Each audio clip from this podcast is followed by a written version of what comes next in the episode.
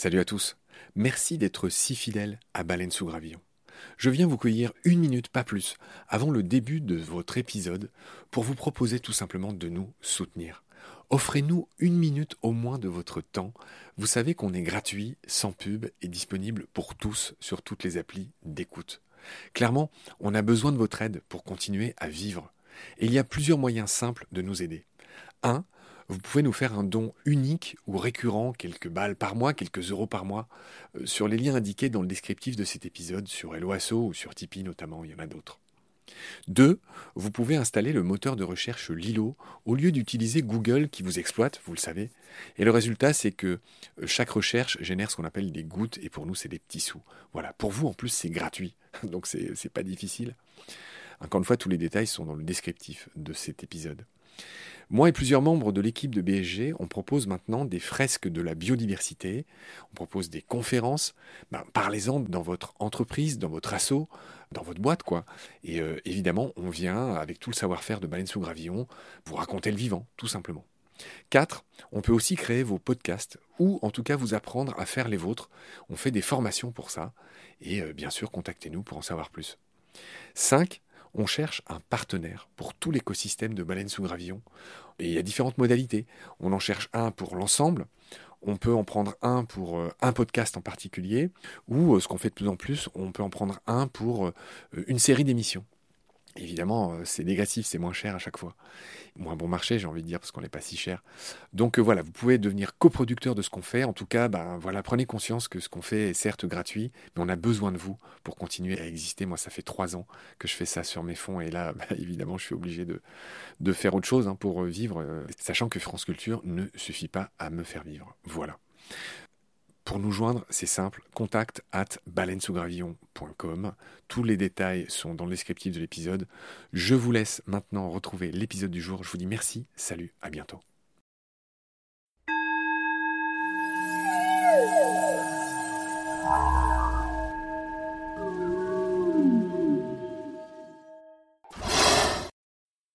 Salut Pierre.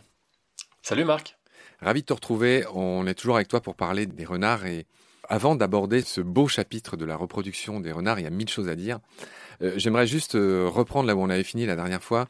Dans ton livre, je le précise, qui s'intitule Renards, les mal-aimés chez Delachaux et Niestlé, qui est sorti en octobre 2022.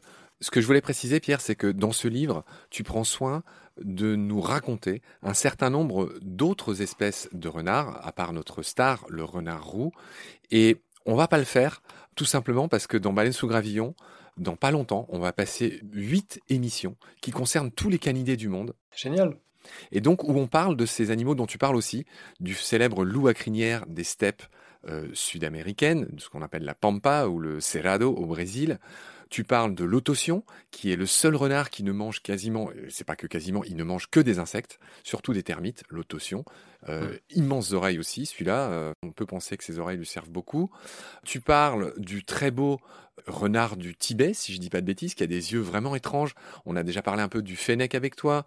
Tu parles du renard de Ruppel, du renard de Blandford, beaucoup moins connu. Et toutes ces espèces, voilà, tu y consacres quelques pages dans ton livre et c'est bienvenu. Euh, on en voit qui sont très différentes. Tu m'as appris quelque chose, c'est que le renard roux américain, pour les scientifiques, il est devenu une espèce différente de notre Vulpes vulpes. Il s'appelle Vulpes fulva, qui veut précisément dire rouge roux. Il me semble que c'était débattu jusqu'à il n'y a pas longtemps cette histoire, parce qu'il se ressemble vraiment en fait. Hein. Il est un peu plus gros hein, apparemment l'américain. Oui, ils se ressemblent comme de d'eau. Bon, il y a encore débat, hein, je crois, parce que c'est des choses qui sont sans fin, de savoir si c'est la même espèce, pas la même espèce. C'est très difficile de les distinguer. Le débat semble avoir été tranché jusqu'à la prochaine tranche dans le sens inverse.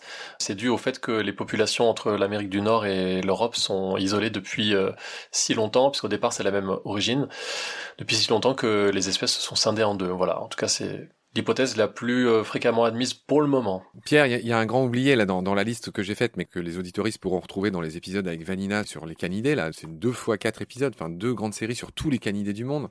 Et bref, il y a une autre célébrité, c'est le renard polaire dont tu parles aussi dans ce livre, hein, qui est sans doute au top de la choupinerie, mais qui est aussi malheureusement pour lui au top d'autres choses, notamment euh, c'est un des plus exploités pour sa fourrure, qui est la plus euh, considéré par les humains comme une des plus belles et c'est une des plus chaudes et denses du monde, le célèbre renard polaire. Tu en parles dans ce livre. Et moi, ce que je voulais glisser aussi, c'est qu'avec le réchauffement climatique, il y a une conséquence. Le renard polaire paye cher aussi le réchauffement climatique. J'aimerais que tu nous expliques pourquoi il n'est pas à l'avantage avec euh, justement le voisinage du renard roux qui remonte vers le nord. Hein, c'est ça? Ouais, c'est ça, c'est le problème de toutes ces espèces qui sont très spécialisées sur des conditions extrêmes. Quand les conditions deviennent moins extrêmes, eh bien, il y a des espèces qui sont plus généralistes, qui sont plus fortes en compétition euh, dès lors que les conditions deviennent moins extrêmes. Donc les renards polaires, il semblerait que euh, à l'avenir, euh, ils soient mis à mal par l'avancée des renards roux qui profitent simplement des, des conditions climatiques plus clémentes en hiver. Voilà. Le renard roux est bien plus gros. Un renard roux tue. Euh, quand il y a rencontre, soit le renard polaire a de la chance, il se barre, mais les renards roux tuent, peuvent tuer les renards polaires. Hein, et donc, c'est pas que euh, des mauvaises rencontres, c'est euh, c'est dramatique hein, pour les renards polaires. C'est notamment ce qui se passe en Scandinavie. Je pense à la Finlande, en, Suède peut-être. Et même dans certains pays, ils sont chassés les renards roux justement pour préserver Là, pour le coup, c'est pas pour déconner comme en France, hein, c'est pas pour se faire plaisir entre copains, c'est justement pour préserver les renards polaires. Ouais, c'est difficile tout ça parce que c'est un peu une course euh, sans fin où on essaye de repousser un problème qui ne pourra pas être évité. Euh, à partir du moment où le réchauffement climatique élimine les conditions de vie d'une espèce adaptée aux conditions de froid extrême, euh, il est bien évident qu'on peut faire ce qu'on veut, ça n'empêchera pas cette espèce de disparaître. Pardon, c'est très très sombre ce que je dis là, mais enfin on a le cas chez plein d'autres espèces, les lagopèdes alpins par exemple, qui vont de plus en plus haut et qui sont de plus en plus mise à mal par le réchauffement qui va très vite en montagne. Euh, on a beau faire ce qu'on veut, bout d'un moment, euh, l'environnement n'est plus adapté à, ce qu'a retenu la, sélection comme étant des critères euh, adaptés justement à un environnement difficile. J'aimerais que tu me glisses un mot peut-être à ce stade sur les prédateurs du renard. Le renard, il est prédateur, mais il est aussi prédaté. J'aimerais que tu nous donnes la liste des animaux qui le prédatent en France les aigles royaux, les hiboux grand-ducs, euh, les chiens parfois, c'est euh, en fait euh, l'inconvénient de l'avantage parce que le renard il a un avantage et c'est ce qui a été formidable pour l'espèce sur le plan évolutif, c'est sa taille qui est assez moyenne, même petite pour un prédateur qui lui permet d'avoir un territoire pas très grand, il n'a pas de gros besoins, il peut s'adapter, être discret, passer un petit peu partout, sans être non plus minuscule comme les belettes et qui seraient capturées, prédatées par tout un tas de prédateurs. Mais le renard avec sa taille quand même très très modeste, effectivement, peut être attrapé par plein d'autres prédateurs plus grands, tout simplement. Et il y a les loups qui peuvent en tuer, euh, mais les loups, il y en a quand même euh, pas sur la plus grande partie du territoire au moins en France. Et le plus gros prédateur, euh, c'est comme la voiture, hein, L'humain en général, entre la chasse et la voiture. On va reparler de choses plus agréables. On va parler de la choupinerie des renardeaux, de la reproduction. On l'avait déjà dit, hein. le Covid a lieu plutôt en hiver, entre décembre et février. donc les renards s'arrangent pour mettre bas euh, au début du printemps pour, pour une évidente question de disponibilité de proie. Tu précises dans ce bouquin que voilà, les, les renardeaux ils sont sevrés au bout de quatre semaines, donc ils commencent à pointer leur tout choupi euh, nez, euh, museau dehors et leurs yeux bleus, ah. tu vas nous les décrire, dehors au bout de quatre semaines. Et ils sont sevrés au bout de neuf semaines pour faire les généralités. Il y a beaucoup de différences avec les adultes, en commençant par la couleur peut-être. Oui, ils n'acquièrent leur couleur euh, fauve définitive qu'un petit peu plus tard. Et au début, quand on les voit sortir pour la première fois, ils ressemblent franchement à des peluches, hein, souvent un petit peu plus sombres que les adultes ou de couleurs assez contrastées. Des fois, il y en a des très très sombres. Que dire, c'est de la mignonnerie totale et c'est pour ça que ça passionne euh, les naturalistes, les photographes nature pour observer ces animaux. En plus, c'est pas très très compliqué en faisant des affûts euh, au bord du terrier, en étant vraiment très très très prudent pour pas les déranger. Mais les renardeaux, en plus, parfois, ils sont pas très farouches, donc il y a vraiment moyen de de se faire plaisir en se posant des limites pour pas déranger quand même. Oui, ils ont les yeux bleus, effectivement, ça disparaît euh, assez rapidement. Ensuite, le museau grandit, les pattes s'allongent et ils prennent plus un air d'adulte, mais ça prend un petit moment avant de quitter leur aspect de peluche. Tu emploies un gros mot à un moment donné, tu parles d'allomère. Euh, A2LO est comme une maman, hein, allomère, donc une autre mère, c'est ça que ça veut dire. Donc j'aimerais que tu nous parles du fait que bah, contrairement peut-être à ce que les gens s'imaginent, les renards peuvent vivre en mini-meute. Explique-nous ce qu'est une allomère, explique-nous comment ça, ça se passe. Et un autre aspect que tu m'as appris dans ton livre, c'est que dans une même portée, il peut y avoir des renardeaux issus de pères différents. Voilà, encore une fois une question à tiroir, mais j'aimerais que tu nous parles de ces différents aspects. Euh, qu'en est-il? Une allomère, c'est en fait une mère secondaire euh, adoptive qui aide la mère euh, biologique principale pour élever les petits. Effectivement, la reproduction des renards, elle est beaucoup plus variée que le schéma qu'on en avait jusqu'alors, qui était le couple euh, une femelle, un mâle et les petits. Un mâle peut s'accoupler avec plusieurs femelles et les petits peuvent être issus de plusieurs paires, les petits d'une même portée, je veux dire, d'une seule femelle. En fait, les renards, ils sont extrêmement adaptables aussi sur plan social. Si le cas du couple classique est, semble-t-il, le plus fréquent, il y a aussi des possibilités quasiment de vivre en quasi-meute, même si c'est beaucoup moins développé sur le plan social en termes de relations entre les individus que chez les loups par exemple.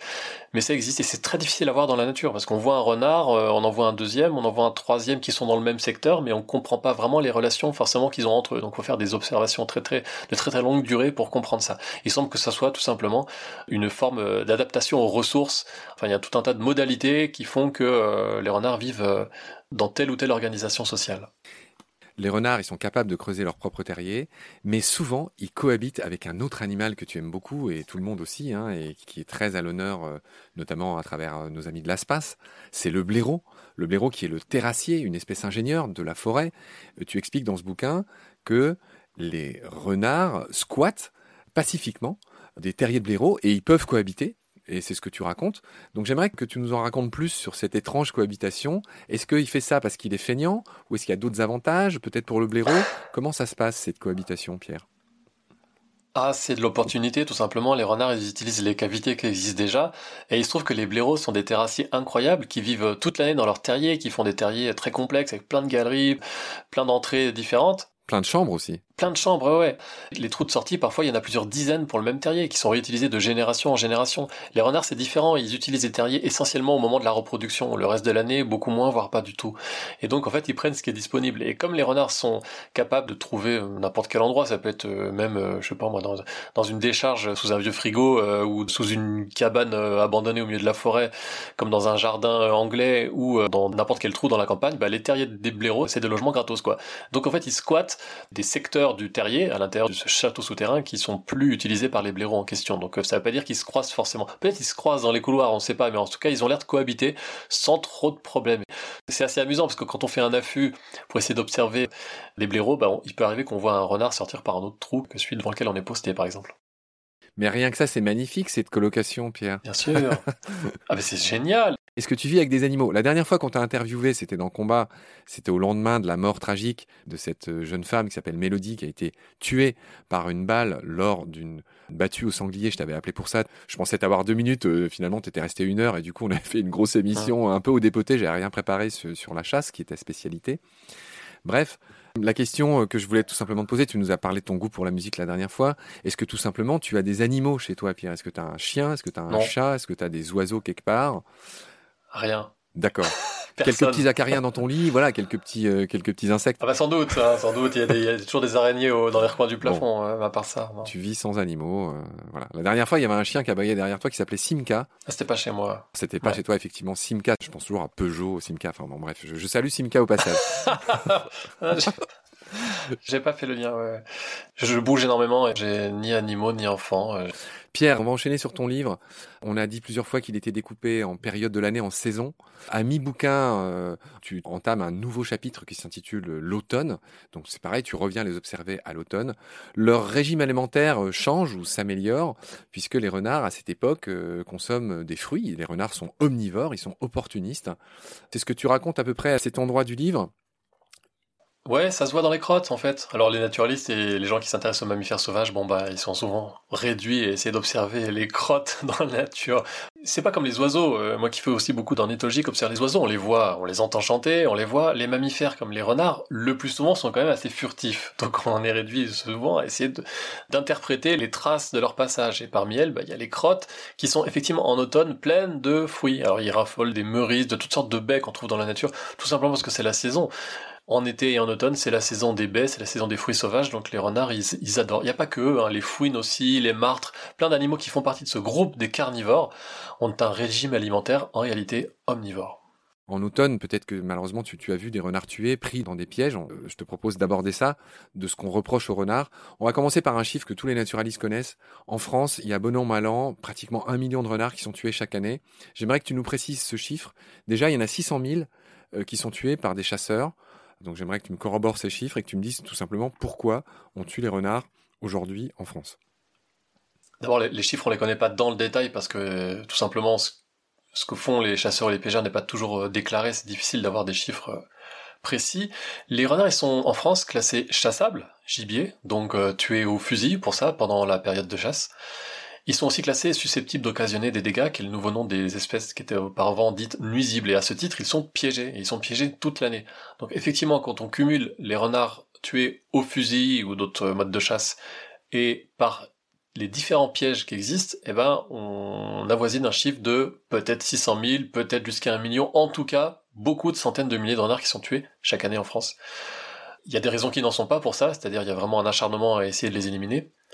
Et puis il y a quelque chose d'assez frappant, c'est qu'en plus, euh, non seulement l'argumentation se tient pas vraiment, de vouloir éliminer les renards, il n'y a pas vraiment de raison euh, écologique ou, ou euh, agricole ou sanitaire.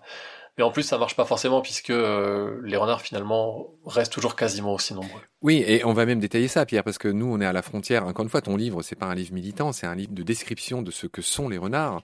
Ce qu'il faut savoir, c'est que les chasseurs se font plaisir en tuant les renards, mais c'est complètement idiot, en fait, y compris en termes de logique pure, puisque qu'est-ce qui se passe quand élimines un renard d'un territoire? Tout de suite, ce territoire est recolonisé par d'autres renards, puisque comme les loups, comme beaucoup d'autres prédateurs, les jeunes renards, on n'a pas dit, mais les portées, c'est quatre ou cinq renards, et tout de suite, ils se dispersent. Donc j'aimerais que tu nous racontes ce processus, mais qui fait que tout simplement, quand tu tues un renard, il y en a un autre qui vient s'installer. Donc c'est un truc sans fin, c'est complètement idiot de vouloir réguler les renards en les tuant. C'est la même chose pour le loup, d'ailleurs, au passage. Jean-Michel nous avait très bien expliqué ça.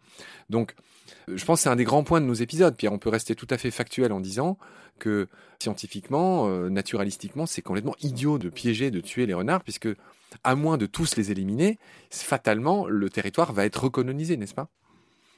Voilà, c'est un phénomène qui s'appelle celui de compensation, c'est-à-dire que quand il y a une place libre, euh, il y a un autre renard qui prend la place, alors que cet individu-là, qui trouve la place vacante, peut-être il aurait eu une possibilité de survie qui aurait été plus faible, donc il n'aurait pas pu trouver sa place, peut-être il aurait eu moins de facilité à trouver à s'alimenter.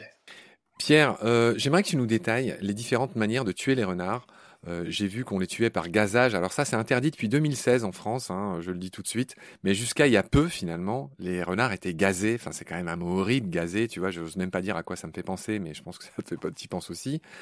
on les gazait, euh, les fameux terriers là des, des, blaireaux. Donc il y a tout le reste des choses qui vivent là-dedans qui sont tuées également. Hein. On l'a pas dit, mais euh, les blaireaux ils colloquent pas qu'avec les renards. Des fois, il y a des chauves-souris, il y a plein d'autres animaux. Hein. Il y, a des mustélidés, il y a plein de choses. Tu me le confirmes. Hum. C'est terrifiant, les poisons, gazage, tous ces trucs-là. Dans ce tu parles des collets, tu parles de boîtes à fauves. J'aimerais que tu nous détailles finalement toutes ces manières de tuer ou de capturer le renard qui, j'imagine, même quand ils sont capturés vivants, ils sont tués derrière. Bien sûr, c'est le principe. Alors, petit inventaire des pièges qui existent, bon, c'est la partie euh, pas du tout joyeuse. Il y a les collets. Les collets, c'est un fil en métal qui est placé de façon à ce que l'animal passe sa tête dedans et le collet se resserre ensuite autour du cou. Il y a un petit ustensile en, métal qui empêche que l'animal meure étranglé. Donc, en théorie, c'est pour le capturer vivant et ensuite le piégeur vient pour tuer le renard d'une manière ou d'une autre, le renard prisonnier du collet. Alors, ça, c'est la théorie, mais en réalité, il y a quand même plein, plein de cas euh, documentés où euh, bah, le, le, collet enserre l'abdomen, où en fait les animaux sont quand même étranglés d'une manière ou d'une autre. Bref, c'est assez horrible. Et agonise pendant très longtemps parfois. Ouais, oui, oui, oui, oui, bah, c'est, effrayant. Bon. Un des autres pièges les plus utilisés dans les campagnes françaises, c'est la boîte fauve ou la cage piège, qui est en fait une cage euh, dans laquelle l'animal entre et ensuite la porte se referme derrière lui. Donc il est capturé vivant et là, le piégeur vient pour le tuer. La théorie liée à la réglementation, c'est que quand on capture les animaux vivants, on peut ensuite, en venant sur place, vérifier si c'est bien une espèce classée piégeable, c'est-à-dire classé euh, susceptible d'occasionner des dégâts, comme c'est le cas hélas s'agissant des renards, et au cas où c'est une espèce euh, qui n'est pas classée piégeable ou protégée, eh bien on la relâche. C'est la théorie. Je me permets de donner un exemple, Pierre, parce qu'on en parlait avec Marc Giraud et avec plein d'autres qui sont passés à ce micro. Euh, par exemple, quand on piège les ragondins, qui sont pour le coup euh, eux aussi classés ésode, euh, anciennement nuisibles, les ragondins qu'on estime à tort ou pas envahissants, bah, il faudrait pas capturer un castor qui lui est protégé. Et donc, quand c'est le castor qu'on arrive à piéger vivant, bah, on peut le relâcher. Quand c'est le ragondin, bon, bah, malheureusement, on le tue. enfin, malheureusement pour lui, on le tue. Enfin voilà, pardon, c'était juste pour illustrer ce que tu disais. Voilà, c'est le principe. C'est assez fréquent de voir ces cages dans la campagne et c'est pas destiné qu'aux renards mais à toutes les espèces dites euh, nuisibles. Collets, cages, pièges. Il y a des trucs encore plus euh, vicieux si on peut dire qui sont des, pièges à lacets qui sont cachés sous une petite couche de sable par exemple sur le sol. Euh, l'animal, le renard qui est celui qui est visé est attrapé par la patte et ensuite même principe le piégeur vient le tuer. Ça c'est ceux qui attrapent les animaux vivants puis ensuite il y a ceux qui sont destinés à tuer directement les renards. Alors là on bascule euh, vraiment dans l'horreur euh, la plus absolue, c'est-à-dire des pièges qui euh, se referme sur la nuque du renard, qui écrase euh, sa tête, sa nuque ou son ventre, qui sont autorisés. Hein. C'est des pièges à œufs, des pièges à appât carné, qui ressemblent aux pièges à mâchoire. Tout le monde a en tête à quoi ressemble un piège à mâchoire. C'est un peu le même principe, sauf que là, pièges à mâchoire qui sont désormais interdits en France, mais finalement, c'est quand même un piège à mâchoire qui est autorisé, ce fameux piège à œufs, puisqu'il y a un appât qui est un œuf qui est posé au milieu. L'animal met sa tête et le piège le tue ou en tout cas le, blesse et le fait agoniser très longuement. Il y a le même principe avec les pièges dits en X qui sont des cadres métalliques euh, activés par un, ressort très puissant qui euh, écrase euh, le renard quand il passe la tête à l'intérieur. Donc tout ça, c'est autorisé faut quand même qu'on dise pourquoi ces animaux sont piégés de cette manière-là. D'abord, on a dit que c'était la rage. Alors, il faut savoir que la rage, elle est apparue, tu l'expliques dans ce livre, 1968. Elle a été totalement éradiquée officiellement en 1998. Donc, ça fait longtemps qu'il n'y a plus de rage, en tout cas vulpine, c'est-à-dire euh, attribuable au renard en France. Donc, ça, c'est terminé. Aujourd'hui, les chasseurs prétendent que les renards véhiculent l'échinococose, qui est un nom de maladie rigolo et compliqué, pareil, je vais le résumer vite fait, mais là, pour le coup, le problème, c'est les crottes de renard dans lesquelles il y a les œufs de ce parasite euh, pour qui le renard est l'hôte définitif, mais l'hôte intermédiaire, c'est ce qu'il mange, c'est-à-dire c'est les petits campagnols. Donc le campagnol bim bam, c'est toutes ces histoires de parasites qui sont un peu complexes. L'homme là-dedans, c'est un hôte accidentel, c'est ce que tu expliques dans ce livre. Mais ce qu'il faut tout de suite dire, c'est que l'échinococose, ça concerne combien de personnes par an et ça tue combien de personnes par an en France? Ça se compte à l'unité, c'est extrêmement rare. Mais il faut quand même pas plaisanter là-dessus. C'est-à-dire que c'est effectivement des maladies qui existent. Simplement, le problème euh, n'est pas tant les maladies en tant que telles. Enfin, si c'est le problème pour les personnes qui sont touchées, bien sûr, mais c'est le fait que la solution qui est apportée et qui est vraiment hum, poussée par le lobby de la chasse, c'est vraiment, tu parles des chasseurs, mais là c'est vraiment de ça qu'il s'agit. C'est-à-dire les renards, ils sont piégés sous la pression des chasseurs qui effectivement avancent des arguments sanitaires en disant il y a telle ou telle maladie. Simplement, soit la maladie alors dans le cas de la rage, n'existe plus, donc là c'est complètement insensé, on n'existe plus en Europe de l'Ouest, soit la maladie existe, c'est le cas de l'échinococose alvéolaire, c'est le cas d'autres maladies euh, qui touchent les humains ou du bétail, euh, la néosporose par exemple, et simplement la, solution qui est apportée d'essayer d'éliminer les renards, ça ne fonctionne pas. C'est-à-dire, soit ça fait pas du tout baisser la prévalence de la maladie dans la nature, soit au contraire même ça la fait augmenter. Donc simplement, éliminer les renards, ça sert à rien en fait. Oui. Par exemple, l'échinococose alvéolaire, qui est une maladie qui peut être mortelle pour l'homme, donc il faut être très très prudent. Il faut dire que c'est une maladie qui s'attrape éventuellement quand on consomme euh, des fruits sauvages euh, ramassés près du sol qui auraient été souillés par des excréments de renard qui contiendraient le parasite. Ensuite, le parasite s'installe dans le foie, donc ça peut être extrêmement dangereux. C'est pour ça qu'il faut faire très très attention quand on ramasse des fruits, euh, des fraises des bois par exemple. Donc ça, c'est quelque chose avec quoi il faut être très très sérieux. Et simplement, quand on tue des renards, ça fait pas baisser le risque pour les humains d'attraper la maladie. Voilà. D'accord. Pierre, on va achever cet épisode. Euh, effectivement, pour être tout à fait précis, tu as bien fait de préciser Europe de l'Ouest. La rage tue encore dans le monde. Hein. Elle a été éradiquée en France, bien sûr, de manière très efficace, grâce à d'ailleurs à des espèces d'appâts pour le coup. Alors non pas empoisonnés, mais avec un, produit qui permettait d'éliminer la rage tout simplement. On rappelle qu'il y a quand même plusieurs dizaines de milliers de personnes qui meurent chaque année dans le monde euh, à cause de la rage. Malheureusement véhiculée par les chiens hein, principalement. C'est pas les renards euh, qui tuent les dizaines de milliers de personnes. Oui, oui, les quelques cas qui ont été recensés en France euh, de rage euh, liés aux canidés, ce sont en fait des chiens qui avaient été importés d'autres régions du monde et qui étaient atteints par la rage, qui avaient été euh, rapportés par les touristes français en fait. Mais ça n'a plus rien à voir avec les renards. Mais ça a été un énorme problème, la rage transportée par les renards il y a quelques décennies simplement. Effectivement, on a réussi à à la faire disparaître et là encore euh, sans utiliser euh, des techniques euh, d'élimination massive des animaux qui ne fonctionnent pas. Donc c'était d'autres techniques. en fait, on a répandu tout simplement un, vaccin contre la rage dans les appâts qu'ont mangé les renards. Voilà. Pierre, pour finir cet épisode et pour être pour essayer d'être un peu complet sur pourquoi les renards sont piégés, tués, massacrés à hauteur de 600 000 à 1 million par an en France, il faut quand même dire que euh, nos amis chasseurs pratiquent des relâchés de faisans et de perdrix et de plein d'autres oiseaux euh, bah, pour avoir le plaisir de, de les tirer et qu'ils accusent les renards de leur faire de l'ombre, c'est-à-dire d'en manger. Et c'est aussi pour ça, en plus de tous ces gens qui ont des poules chez eux et qui sont évidemment prélevés par les renards. C'est enfin, voilà, c'est le fameux voleur de poules connu depuis l'Antiquité finalement. Mmh. C'est ce qu'on lui reproche. Euh, empêcheur d'élever ses poules en rond, empêcheur de. Je, reviens de chez un ami là à Marseille. Je salue euh, Max Ducoulombier d'ailleurs qui sera bientôt invité dans Combat. qui est un spécialiste du recyclage des déchets et de ces choses-là. Et Max, en fait, il a une poule de garde, rigole pas, chez lui, qui est la seule survivante euh, du groupe de poules de son voisin. Et il y a un phénomène qu'on va décrire dans l'épisode prochain avec toi, c'est que malheureusement, en plus, les renards, ils font ça avec une manière qui horripile, c'est-à-dire qu'ils tuent toutes les poules pour ne repartir au final qu'avec une seule. Et dans le cas de, mon pote Max, là, eh ben, son voisin, toutes les poules ont été tuées et en plus, elles étaient toutes alignées. Tu sais, comme font les chasseurs des fois, là, pour faire leur tableau de chasse. Les pauvres poules, elles étaient toutes tuées, toutes alignées, euh, les unes à côté des autres et il est reparti avec une seule. Il y a une survivante et c'est la poule de garde de chez l'ami Max. Voilà. J'imagine, ça t'étonne pas ce phénomène d'overkill? Non, non, c'est un vrai problème et c'est effectivement dramatique à chaque fois pour les poules en question. Faut distinguer quand même deux choses dans l'argumentation pour éliminer les renards. Il y a essentiellement celui des chasseurs qui disent que les renards mangent les faisans et les perdrix qui sont relâchés pour la chasse. Ça, c'est l'argument principal. Et ensuite, euh, ils utilisent des faux arguments comme ceux des maladies dont on parlait juste avant. Mais effectivement, dans les poulaillers, pour les gens qui ont quelques poules chez eux, les renards voleurs de poules et mangeurs de poules, c'est une réalité. Essentiellement au printemps, quand il y a les petits, parce qu'il faut nourrir euh, toute une portée, donc il y a intérêt à capturer des animaux qui sont faciles à capturer et qui représentent un bon poids de nourriture. Euh, on peut s'en prémunir quand même euh, relativement facilement. Enfin, c'est quand même pas si compliqué que ça. Ça se fait pas en claquant des doigts, mais on peut quand même empêcher un renard d'entrer dans un poulailler.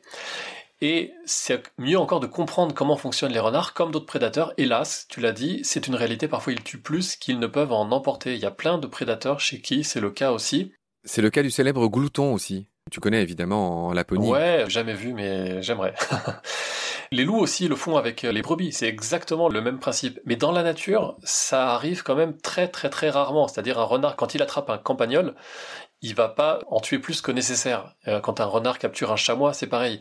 C'est simplement que ça s'explique comme toujours par euh, l'évolution des espèces un principe de réalité, c'est-à-dire un prédateur qui a l'opportunité, qui peut rester parfois des mois sans bouffer, quand il a l'opportunité de tuer plusieurs proies, il le fait. Il en prend une, il en planque une euh, ailleurs quelque part où il la laisse et il y revient plus tard. Enfin, on comprend très bien qu'au final, c'est pas si bête et que les brebis, elles sont faciles à tuer, les poules aussi. Donc voilà, c'est une sorte d'atavisme il y a ça. Euh, les renards particulièrement peuvent cacher des proies euh, quand ils ont un surplus, comme d'autres petits carnivores. Il y a aussi quelque chose qui est, vraiment essentiel à comprendre, c'est le fait que euh, ce qu'on appelle la séquence de prédation chez un renard comme chez un loup, elle se décompose en plusieurs parties qui sont chacune motivées par la partie qui précède, c'est-à-dire, pour faire simple, quand le prédateur voit une proie, bah, il se rapproche, il essaye de l'attraper, une fois qu'il l'a attrapée, il essaye de, de la mettre à mort, et il est excité par le fait qu'un animal bouge, un animal proie, pour l'attraper. Donc si il est dans la nature et qu'il euh, voit des animaux qui peuvent être des proies qui s'enfuient, il va en attraper une les autres seront ensuite enfuis, donc il peut rien faire de plus, sauf s'il a l'opportunité, effectivement, d'en capturer une ou deux en plus. Mais dans un poulailler, comme les poules sont confinées, ne peuvent pas s'enfuir, ils sont des proies très faciles et ne sont pas non plus capables de se défendre en général. Mais le renard qui est motivé par euh, l'agitation des poules, il en tue une ou il en blesse une, et au lieu de continuer sa séquence de prédation et de la mettre à mort et de l'emporter et d'en terminer là, bah, il est motivé, il est stimulé par euh, d'autres poules qui s'agitent. Et il y a eu des cas filmés qui sont très impressionnants par des caméras euh, infrarouges à l'intérieur des poulaillers où on voyait une poule ou deux poules qui restaient complètement stoïques à l'intrusion du renard, qui ne bougeaient pas dans leur coin et qui étaient euh, complètement euh, laissé euh, indemne, qui était épargné par le prédateur, qui n'était pas motivé pour l'attraper parce qu'elle bougeait pas. Voilà. C'est en fait tout ça, ce, comportement de prédateur là qu'on décrit de façon peut-être un peu trop mécanique parce que c'est pas non plus des machines, mais il y a ça qui s'ajoute en fait avec euh, le fait que c'est une opportunité pour eux de tuer plusieurs proies. C'est toujours la sélection naturelle qui conserve en fait les les caractères qui permettent la survie et la survie pour un prédateur, bah, c'est être motivé par euh, les proies et être enclin à en capturer tant qu'il peut, quoi. Voilà. On a bien compris ça, c'était bien de revenir là-dessus et pour comprendre, c'est vrai, il faut, faut pas s'en cacher, il faut pas se voiler la face. Euh, oui, bien sûr que le renard est un tueur de poules et donc euh, après la solution c'est pas forcément de les exterminer, c'est essayer d'être malin. Et moi j'ai un ami qui s'est fait bouffer plusieurs fois de suite toutes ses poules et, euh, il dit c'est normal. Hein, c'est Péo qui est d'ailleurs aussi passé dans dans sous Gravillon en saison 1, ce mec qui vit en autarcie euh, et qui a des poules chez lui. Et à chaque fois, c'est drôle, il a doublé la hauteur du grillage, il a enterré le grillage de 50 cm parce que évidemment ils font des trous pour passer sous le grillage. Là, il envisage de mettre une espèce de, de, ligne électrique en hauteur pour l'empêcher de grimper tout en haut du grillage. Enfin, c'est comme tu l'as dit plusieurs fois, c'est la course de la Reine Rouge, c'est-à-dire c'est une espèce de course aux armements finalement. Ouais. Alors il y a aussi les, fouines hein, dans les poulets qui sont assez balèzes et qui arrivent en plus à escalader parce que comme c'est des excellentes grimpeuses, c'est encore plus difficile d'empêcher les, fouines d'entrer. Mais pour les renards quand même, si on a une clôture enterrée avec un petit fil électrique, ça va. Franchement, euh, c'est plus facile que d'empêcher un, par exemple un autour des ballons, un rapace qui lui vient par les airs, ou d'empêcher une fouine qui escalade. Les renards quand même, si le lieu est vraiment clos, au bout d'un moment, euh, ils passent pas. Hein. Ouais, c'est clair. Pierre, on en a fini avec cet épisode. Je te retrouve euh, très vite pour le prochain qui va concerner enfin la culture. Il y a une énorme culture euh, autour du renard. On, aura le plaisir d'en parler. On, va aussi aborder quelques derniers aspects euh, scientifiques, notamment sur la maladie de Lyme et sur euh, les bienfaits qu'il ne faut pas négliger qu'apporte le renard et qui sont bien supérieurs à ces méfaits que dénoncent les chasseurs, évidemment. C'est rigolo, tu vois là, on entend le chien de ma voisine. Cette fois-ci, c'est pas le tien, c'est pas Simka. Et oui, c'est ça que j'entends. Je m'excuse auprès des, des auditeuristes, j'y peux rien malheureusement, c'est le chien du voisin, c'est horrible. C'est comme ça. Pierre, merci pour toutes tes lumières. Je te retrouve très vite pour notre dernier épisode. D'ici là, prends soin de toi. Salut. Avec plaisir, Marc. Merci. Salut.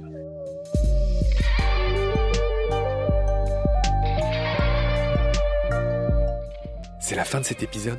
Merci de l'avoir suivi. Pour continuer, nous avons besoin de votre soutien. Et vous pouvez nous aider simplement, en quelques clics et gratuitement. Il suffit par exemple d'utiliser le moteur de recherche solidaire Lilo. Ainsi, chacune de vos recherches sur Internet générera des gouttes qui seront reversées au projet de votre choix, comme Baleine sous gravillon par exemple. Vous pouvez par ailleurs vous abonner à nos podcasts comme d'habitude, partager les liens devenir adhérent de l'association BSG ou encore faire un don sur Helloasso ou sur Tipeee. Grand merci par avance. Je remercie tous mes équipiers pour leur aide précieuse. Je vous retrouve bientôt pour de nouveaux épisodes. Et d'ici là, prenez soin de vous et de ce qu'il y a autour de vous. Merci. À bientôt.